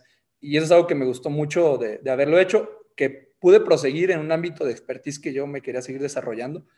Seguía leyendo libros, hasta la fecha compro cuatro o cinco libros por semana, o sea, para, para el contenido que quiero hacer, o que me imagino, porque a veces ni lo hago. También es una cosa mala, que digo, voy a hacer esto, pero lo, lo agarro, lo agarro y a veces se me... Ahorita tengo varias cosas, sobre todo en el tema de los negocios, que tengo que cuantificar bien mejor mis tiempos. Siempre hay, ¿eh? siempre hay tiempo, eso sí les quiero decir. O sea, es mentira que no te va a poder alcanzar la vida, a todos les alcanza la vida, ¿no? Y si no, ahí tenemos a Barack Obama que iba por su esposa a donde estuviera. Entonces, siempre te puede alcanzar la vida para todos, solamente organízate. Y yo no me he organizado bien en ese ámbito ahorita, pero me apasionó mucho hacerlo, ese era mi pretexto en las mañanas de decir, tengo que seguir preparándome porque tengo que sacar el capítulo, tengo que hacer estas cosas. Y en esos tres años que yo sabía, o bueno, iban a ser seis años, que yo sabía que iba a estar fuera de combate en el ámbito público, dije, quiero seguir preparándome y quiero seguir también vigente y creé una organización civil que se llama México ya nos toca. Seguí apoyando a muchas, seguí apoyando a las Naciones Unidas, seguí apoyando a otras, a otras que se encuentran a lo mejor en temas más fuertes, también como a las madres de hijos desaparecidos de Latinoamérica aquí en México y demás. Y quería estar todavía en contacto con eso que me apasionaba mucho y del por qué estaba eligiendo el camino público. Y un podcast fue algo bien bonito. Y en sí yo creo que la creación de contenido del ámbito que a ti te interesa es algo bien bonito para continuar como ese aprendizaje y tener un pretexto personal de no quedarte atrás en los conocimientos que tú tienes. Además de que te ayuda mucho también para tu marca personal. O sea, puedes tener más ventas, puedes conseguir patrocinios que ni te imaginabas, puedes llegar a personas que ni te imaginabas y no sé, todos los pretextos que quieras un podcast. Y un consejo que te doy es de que no lo dejes de hacer porque no, olvídate, o sea, yo tengo ahorita 50 capítulos y esos 50 capítulos se siguen y se siguen y se siguen reproduciendo. es algo que queda en el tiempo y es algo que me gusta también mucho de la creación de contenido, que aunque te detengas un poquito, la gente lo sigue reproduciendo. Y hace poquito me habló un profesor de la Universidad que también Complutense de Madrid, que estaba, él estaba poniendo mis podcasts para explicarles casos prácticos. Wow. Antes, ¿no? ¿Te hubieras imaginado eso cuando empezaste? Sí, no, no, no. O sea, o me habló una, una radiodifusora de, de, ¿cómo se llama? De Miami, para hacer un convenio conmigo, para ver la manera de reproducir. Y yo dije, no, no, no tienen que hacer convenio conmigo, agárrenlo si quieren. O sea, de verdad, no, no, hay ninguna, no hay ninguna bronca. Y, y, son cosas emocionantes, la, o sea, la verdad, también te llegan las críticas, Eh, yo creo que al momento de que tú decides hacer algo fuerte, eh, también hay gente que no te apoya. Por ahí tengo como cuatro personas del Banco de México, trabajadores, gente extraordinaria, o sea, gente que yo sé que es muy capaz, que me critica mucho por lo que yo digo en los podcasts, o sea, porque la información a veces no, no la profundizo tanto como la expertise que ellos tienen, ¿sabes? Pero es normal, o sea, yo creo que es normal cuando empiezas cualquier cosa no ser completamente experto, ¿sabes? O sea, en algo. Y pues el camino te lo va a dar. Sí, este, ahora que mencionaste por el por qué hiciste tu podcast, creo que yo pensé exactamente lo mismo. Este, yo, bueno, la primera razón fue porque esto es algo 100% fuera de mi zona de confort. Uh, esto, o sea, no, y de hecho, platiqué con uno, uno de mis amigos que es arquitecto y también este, platiqué hace como dos semanas en el podcast.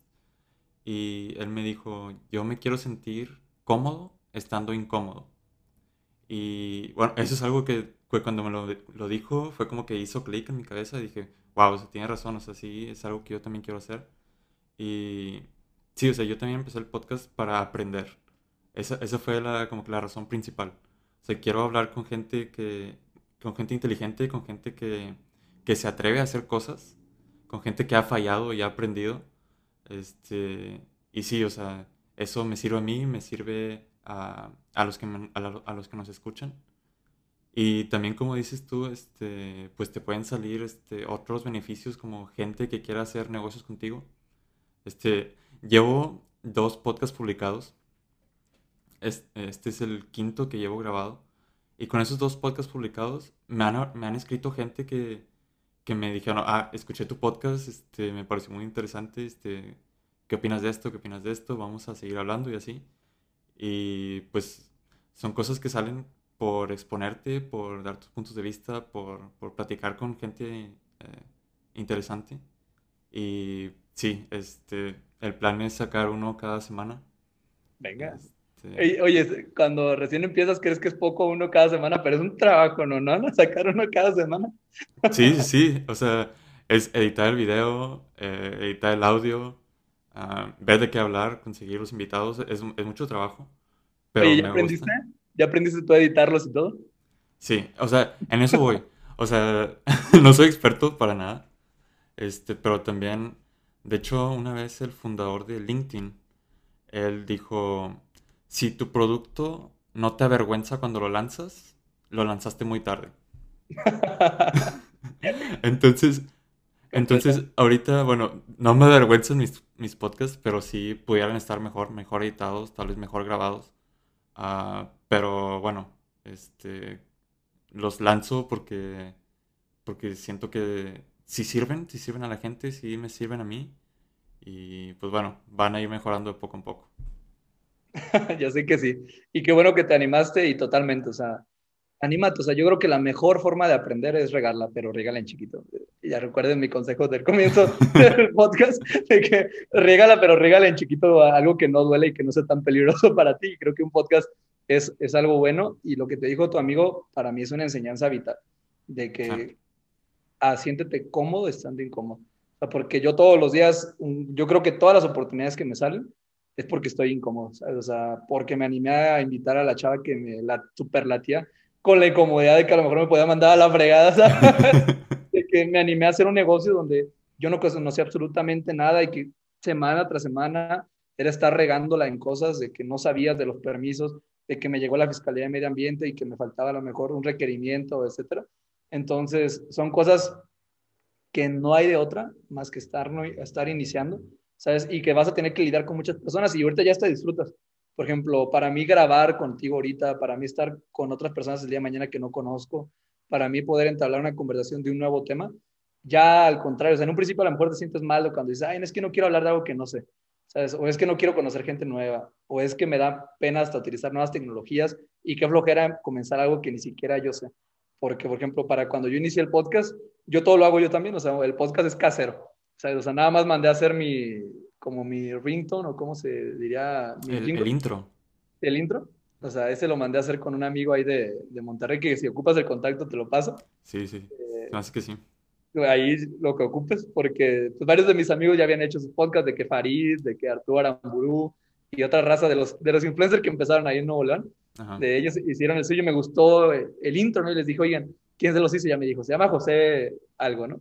Y la, la, ya entonces, si ocupan también Leonardo bien bajo más y me preguntan, ahí de José promocionando a otro cabrón. Pero muy bueno. Una ¿eh? promoción más. Exactamente. Le quedan muy chulos, la verdad, los, intros. Entonces, si ocupan, ahí está. Yo no sabía nada, o sea, fui a una cámara eh, como de artistas, o así yo lo sentí, ¿sabes? Donde se graba música y demás, a grabar ahí el podcast. Obviamente me sentí súper nervioso. Él me editó la voz para que no se escuchara tan rápido como yo lo había dicho en ese comienzo, porque yo hablaba muy rápido en un principio antes de iniciar los podcasts, y ahorita hablo rápido.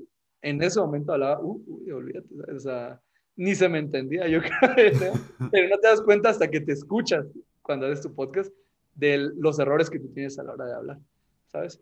Y es bonito, es que te hace crecer en todos los sentidos. Y bueno, nada más para no olvidar el, el, mensaje principal de por qué empecé esta frase y eso que les estoy contando, es de que siéntanse cómodos haciendo cosas incómodas, porque en esas cosas incómodas está el tema de, seguir adelante, ¿no? En conocimientos, en la obtención de recursos, cualquiera que sea ese recurso que estés buscando, y también en cumplir tus sueños. O sea, somos gente, los humanos somos comunitarios y no podemos hacer nada solos. O sea, si ocupas de, personas, incluso aunque tengas su podcast a nivel personal, o sea, ocupas de otros conocimientos de gente de tu alrededor para poder llegar a donde, donde tú quieres. Sí, de acuerdo. Este, Leo, una última pregunta ahora preguntándole al Leo economista. Ah, ¿Qué opinas de Bitcoin? Oye. Mira, porque, A ver. porque, por ejemplo, en marzo del 2020 el precio del Bitcoin estaba en 3.500 dólares. Hoy, que es febrero del 2021, está en casi en 50 mil dólares. Y, por ejemplo, algo que pasó ayer, que seguro que lo sabes, el Federal Reserve en, los Estados Unidos no estaba funcionando, entonces los pagos no se podían este, enviar, el dinero no se podía mover en Estados Unidos y eso es algo que Bitcoin sí resuelve y en teoría Bitcoin nunca se cae, nunca se rompe. Este, entonces, ¿qué opinas de Bitcoin? ¿Ves, ¿Ves que tiene algún futuro? Este, ¿O crees que se va a ir a, a cero dólares? ¿Qué opinas? Pues mira, a mí me gusta saber de lo que sucede en el mundo y por eso es un tema que tengo estudiado, entonces aquí sí les puedo decir un poco más. Y me gusta mucho la tecnología que está detrás del Bitcoin, ¿no? que es el blockchain. Entonces, creo que a través de esta tecnología se pueden hacer cambios gigantescos, por ejemplo, en la transparencia de los países. Olvídate, o sea, si en México el gasto público se viera a través de blockchain, imagínate dejando tatuajes en cada una de las transacciones de cuánto dinero ingresó en las cuentas públicas, de quién lo ingresó y demás. Bueno, también nos metería a muchos en problemas fiscales, ¿verdad? pero, pero sí estaría muy, muy padre, o sea, de, cómo funciona, de cómo funciona la tecnología detrás de este sistema. Eh, me da un poquito de duda, porque no sé si tú escuchaste hace poco, que los mineros gastan mucha luz, o sea, que sí es un tema eh, fuerte el tema de, la energía eléctrica que, gastan estas personas para poder estar procesando eh, los pagos y las cuentas y todo este relajo es lo único que me causa un poco de ruido el tema de la contaminación que, que involucra el, el, Bitcoin o el blockchain, el funcionamiento del blockchain o demás, pero eh, se me hace a mí increíble en temas de tecnología, ¿no? Y en temas prácticos. Ahora, en temas de su especulación, no me gusta. Les quiero decir así tal cual. Eh, yo no soy una persona que quiera jugar con las finanzas de la gente de mi alrededor, o sea, eh, yo mismo sé que 100 mil pesos es lo valioso que es para alguien, o sea, de 50 mil pesos lo valioso que es para, para alguien. Entonces, desde mi perspectiva, el Bitcoin es un fenómeno social. O sea, tarde o temprano vamos a migrar a una moneda electrónica, tarde o temprano. No significa que sea hoy, ese día. Y hay grandes personas que es padre, o sea, que ellos lo hagan, los que se pueden dar este beneficio de estar abriendo ¿no? ese mercado, esas opciones y dándole valor a algo que no tiene valor. O sea, porque también así sucedió con un billete, o sea, un billete no tenía valor hasta que todos lo reconocimos y culturalmente comenzó a ser sinónimo de, de, de, lo que yo había producido, lo que tú produces, en lugar de hacer un trueque, ya existe dinero que es igual a lo que hacemos, ¿no? Todos los días, cada, cada uno. Y cada mundo tiene su moneda y su moneda es tan fuerte como el país, al final de cuentas, ¿no? Y lo que controla ese país y Estados Unidos pues controla el mundo, entonces por el dólar es poderoso, pero bueno, próximamente el Bitcoin va a controlar el mundo, entonces eh, yo creo que es normal que nos mudemos a una moneda electrónica y por eso también hay bancos que están detrás de la inversión fuerte, o sea, de, estos lugares, porque al final de cuentas, pues también se maneja como una banca central. Eh, de otra manera, pero ellos están tratando de tomar control ¿no? de, de, las transacciones, de cómo funcionan, de crear su propia moneda. Bancomer fue la primera banca que tuvo su moneda electrónica. O entonces, es interesante cómo los grandes de esas industrias se mueven hacia adelante y no se quedan atrás para el manejo de, tu, de las divisas, en un dado caso, y segundo, para también el manejo de tu dinero y la transparencia de este dinero, porque también se puede super hacer lavado de dinero ¿eh? actualmente con el tema del, del, Bitcoin, que eso es bueno y malo, o sea, hay cosas buenas que se pueden hacer y malas también. No, no quiero decir que todo lo que pueda hacer lavado de dinero es malo, ¿sabes? O sea, está mal porque no reportas impuestos. ¿sabes? O sea, pero también hay grandes cosas que se han comenzado a hacer, ¿sabes? O sea, hay países que se construyeron o incluso hospitales que se han hecho tratando de evadir impuestos o demás. Y hay que ser de mente abierta, ¿no? De las posibilidades que da ese tipo de, de herramientas. Y esa es mi perspectiva, de que no inviertan desde mi, desde mi punto de vista, invierten en Bitcoin, o sea, no jueguen con su dinero de, esa manera, menos que les sobre.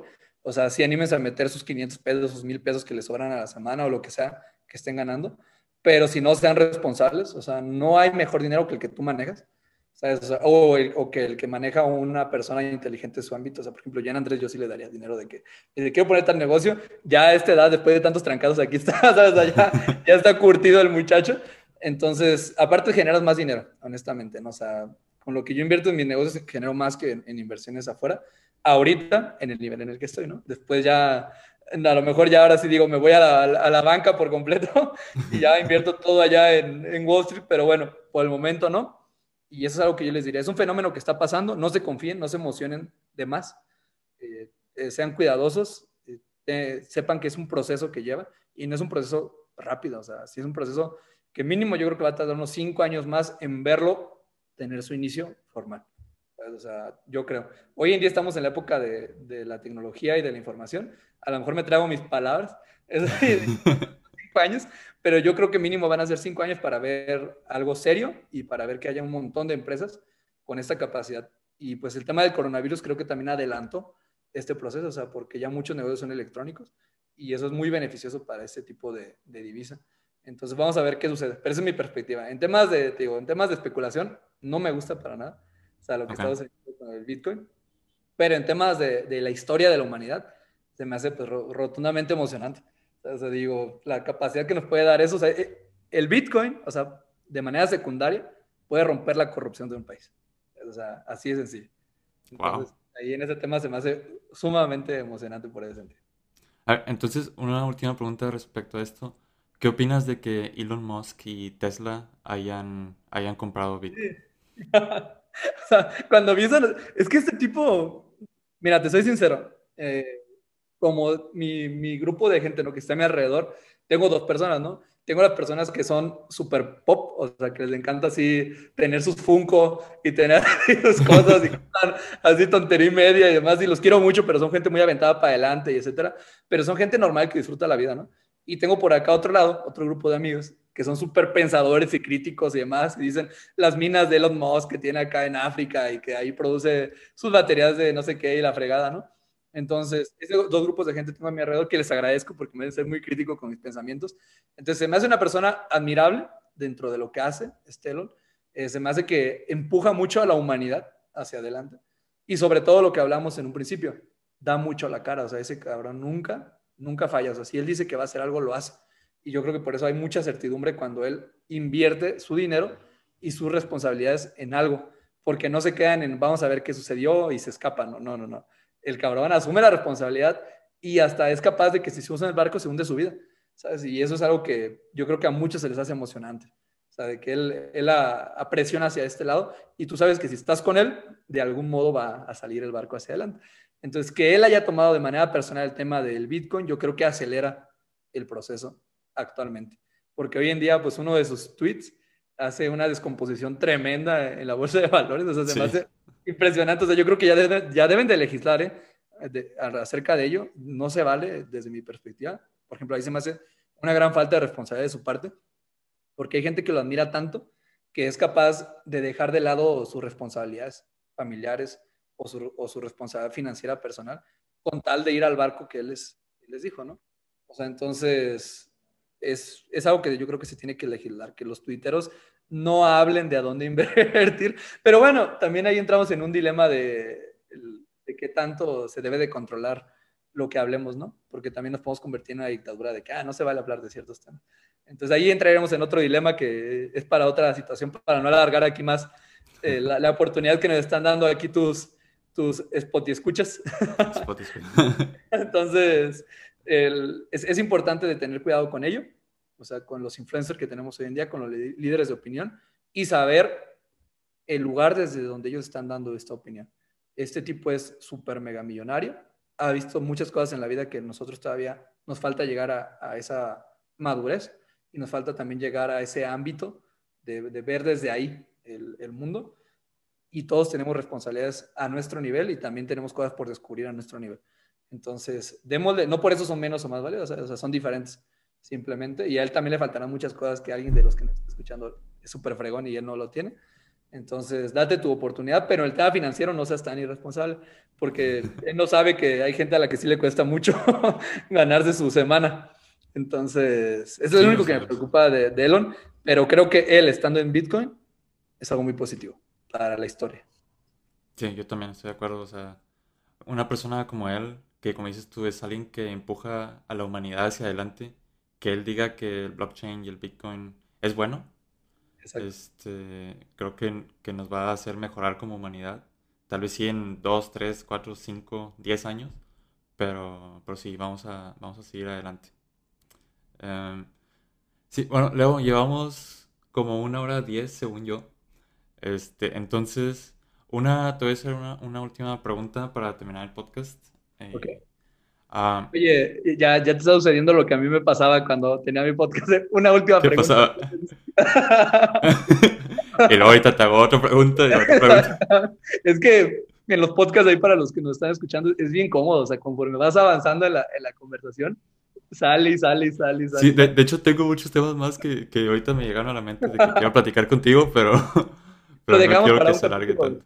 No, sí. te preocupes. Le. Sí, es una excusa para, que, para volverte a invitar y ya me tendrán con más errores y más aciertos en la vida en ese momento. Más experiencias. Exacto. bueno, este, la pregunta es, este, ¿qué consejo le darías a Leo de 20 años? Híjole, me bien sentimental, ¿eh? me pone. yo, le, yo le diría que no le tenga miedo al fracaso, que asuma sus responsabilidades que sea más responsable con la gente que lo rodea, porque a veces por querer ir rápido, eh, no volteé a mi alrededor y yo creo que sí lastimé a gente por con tal de llegar a mis sueños. O sea, creo que cuando uno se centra tanto en lograr, o se centra tanto en cumplir lo, lo que uno dice, eh, y eres a gente de tu alrededor, ¿sabes? Entonces, de que sea más empático, o sea, no solamente con los problemas de México, sino con los problemas de la gente que está muy cerquita de ti. Eh, y no tengas miedo de, fracasar y cuando fracases simplemente asume tu responsabilidad, porque fracasar es un paso, o sea, para mí ha sido mi escalera. Y si no me hubiera pasado todo lo que me pasó en su momento y que hubo momentos en los que ya ni siquiera decía, ¿para dónde le voy a dar? Si no me hubiera pasado eso, hoy en día no sería tan fuerte y no sería tan buen líder de mis negocios como lo soy hoy. Entonces, dale, nada más me gustaría que me diera menos golpes en el pecho y que fuera más preocupón de la, de la gente a mi alrededor, porque sí, sí yo sé que haría gente de mi alrededor por avanzar tan, tan rápido. ¿Sabes? Vale, pues sí, me gusta el consejo. Este, o sea, ser más empático con la gente que, que te rodea, que, con la que convives todos los días, que confía en ti, ¿no? Exactamente. Y bueno, o sea, una cosa que en ese momento es que yo era muy aventado en esa edad, pero para todos los que están jóvenes es de que erren y erren en chiquito sean responsables. O sea, yo creo que en cuanto antes inicies las cosas, no te tienes que esperar eh, tanto tiempo. Eh, ahí a lo mejor estoy siendo un poquito irresponsable en decirles eso, pero no tienen que iniciar tampoco en grandes cosas, ¿sabes? O sea, pueden iniciar haciendo su podcast, o sea, pueden iniciar haciendo su canal de YouTube, pueden iniciar en comprando chicles afuera y vendiéndolos en otro lugar para ver si son buenos en ventas, ¿sabes? O sea, y de eso te puede llevar a lugares gigantescos, o sea, de verdad te puede llevar a lugares gigantescos como no lo imagino, o sea, porque todo es exponencial. Eso es algo que yo me he dado cuenta en la vida conforme avanzo, ¿sabes? O sea, si tienes dinero, a mí no es como que el dinero se multiplique por dos. O sea, ya como ya tengo dinero, pero ya tengo contactos y ya tengo más oportunidades, olvídate, o sea, ya tener, hoy en día tener 100 pesos en mis manos es más valioso que haberlos tenido antes. Hoy en día tener un amigo como tú es más valioso hoy porque ya te puedo explotar de más maneras. ya te puedo hacer más preguntas, ya podemos hacer más proyectos distintos hoy es más valiosa esa amistad que antes. Pero porque ya vamos descubriendo más el mundo, ya vamos teniendo unos lentes más abiertos de, de todas las posibilidades que nos rodean. Entonces, háganlo, inicien con algo que puede estar seguro, o sea, que puede ser seguro para ustedes y anímense a vivir ese sentimiento de lo que es comenzar. Por ejemplo, yo estoy seguro que, que Andrés cuando comenzó lo escuchaba una, dos, cinco, diez. A mí mi primer podcast lo escucharon 25 personas, o sea, cabe aclarar. Y posteriormente se vuelve ya exponencial porque esas 25 recomiendan a otras y se vuelve más grande. Y pues da miedo, o sea, incluso hacer algo que a lo mejor no involucra tanto riesgo, pero te da miedo por la opinión, ¿no? O sea, porque en eso sí hay mucho riesgo de que lo que te pueden destruir eh, más que yo estoy en el ámbito de, de, la abogacía, bueno, ni se diga, tú también estás en el ámbito de los sistemas, y yo creo que los ingenieros son igual de críticos que los economistas, Mucho. ¿sabes? Mucho. O sea, entonces, eh, pues arriesgate en, en, en, una cosa que esté en tus manos hoy, y ahí vas a aprender mucho. Y si es importante para ti, te da miedo, significa que vas en el camino adecuado, porque algo que, que te da mucho miedo es que vas por el camino adecuado de algo que sí quieres hacer. O sea, entonces, bueno, eh, es que consejos puedo dar muchos, hermanos. Ya me siento viejito. ya hay entradas aquí y aquí. Entonces, ahí a los que escuchan en Spotify, pues no van a ver las entradas, pero eh, me ha dado golpe en la vida y me gustaría darles más cosas para que fuera más sencillo para ustedes, pero pues lo más sencillo que pueden hacer es vivir, es vivir y, arriesgarse de manera adecuada. Punto. Perfecto. Pues sí, muy buen consejo. Este, bueno, Leo, muchas gracias por, por, por, darte la vuelta por aquí. Este, sí, te voy a volver a invitar porque sí hay muchos temas de los que quiero hablar contigo. Muchas gracias, hermano. Y bueno, nada más para recordar, tu Instagram es leonardo-masi, por si tienen algunas dudas, comentarios, lo que quieran, ahí está en Instagram. Claro, y si son más formalosos, correo leonardo arroba gmail.com. Ahí estamos para cualquier cosa. Correo. sí, sí, sí, sería muy formal esa gente, ¿no? ya sé. Oye, pero me ha llegado gente que de verdad no se anima a escribirme por Instagram, ¿eh? O sea, que me tienen que mandar un, un correíto o demás. O también gente que ni me habla por Instagram, o sea, directamente quieren que el teléfono, ¿no? Y yo, espérense, pues. pero bueno, es, es, divertido, ya te, lo mismo te va a pasar, ten cuidado nada más con tu seguridad. Y, pero es divertido, no deja, no deja de ser divertido todo este relajo. Y sí espero, espero no nada más estar aquí en tu podcast, sino estar en ese departamento. Sí, claro. Cuando quieras, eres bienvenido. Muchas, muchas gracias, que en las películas nada más nos presumen Nueva York ¿eh? y ya tenemos que ir a ver por allá también. Sí, cuando quieras. Oye, una pregunta también para terminar aquí con la gente, ¿cómo van allá con el tema del COVID, ahí en la ciudad del mundo? Uh, se está vacunando mucha gente todos los días. Uh, no recuerdo el número, pero creo que es como 200 mil, quiero decir, algo así, por día. O sea, son muchos. Este, entonces, yo creo que sí, pronto me va a tocar, tal vez en, un mes, dos meses. Ah, pero sí, este, se está vacunando mucho la gente y los casos de coronavirus están bajando. Entonces ya poco a poco se están abriendo más las cosas que estaban cerradas. De hecho, la semana pasada se volvió a, a abrir que puedas tú ir a un restaurante y comer ahí, adentro porque antes solo se podía afuera, ahora ya se puede adentro también. Y los eventos deportivos como los juegos de básquetbol que son en arenas, esos ya también van a empezar a abrir. Entonces, sí, las cosas aquí en Nueva York se están, se están viendo muy bien. Oye, qué, qué, fregón. O sea, lo están haciendo mejor que países enteros. Ya después te invito para hablar de Nueva York acá en el, Sí, cuando quieras. Me encanta hablar de Nueva York. Oye, pues es que es la ciudad del mundo, es una de las capitales, de las, para mí, de las dos capitales de, de la humanidad actualmente. Pero bueno, aquí lo dejamos y pues muchas gracias por invitarme y ojalá podamos seguir compartiendo muchas experiencias en, en, este camino que nos está apasionando mucho en tus sueños y en mis sueños y ojalá podamos seguir hablando de todo este relajo. Perfecto, Leo. Muchas gracias. Hasta luego.